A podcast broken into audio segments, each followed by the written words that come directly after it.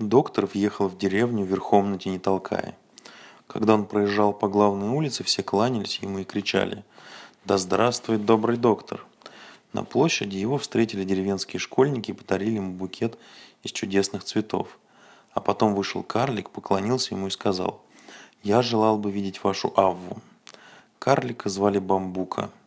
Он был самый старый пастух в этой деревне. Все любили и уважали его. Ава подбежала к нему и замахала хвостом. Бамбука достал из кармана очень красивый собачий ошейник.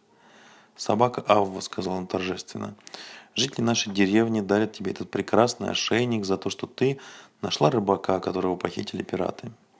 Авва завиляла хвостом и сказала «Чака». Вы, может быть, помните, что на зверином языке это значит «спасибо». Все стали рассматривать ошейник. Крупными буквами на ошейнике было написано «Авви», самой умной, доброй и храброй собаки. Три дня прогостил Айболит у отца и матери Пенты. Время прошло очень весело. Тенитолкай с утра до ночи жевал сладкие медовые пряники. Пента играл на скрипке, а Хрю-Хрю и Бумба танцевали. Но настало пора уезжать. «До свидания», — сказал доктор рыбаку и рыбачке. Сел верхом на тенитолка и поехал к своему кораблю. Вся деревня провожала его. «Лучше бы ты остался у нас», — сказал ему карлик Бамбука. «Теперь по морю рыщут пираты. Они нападут на тебя и возьмут тебя в плен вместе со, своими твоими, со всеми твоими зверями». «Не боюсь я пиратов», — отвечал ему доктор.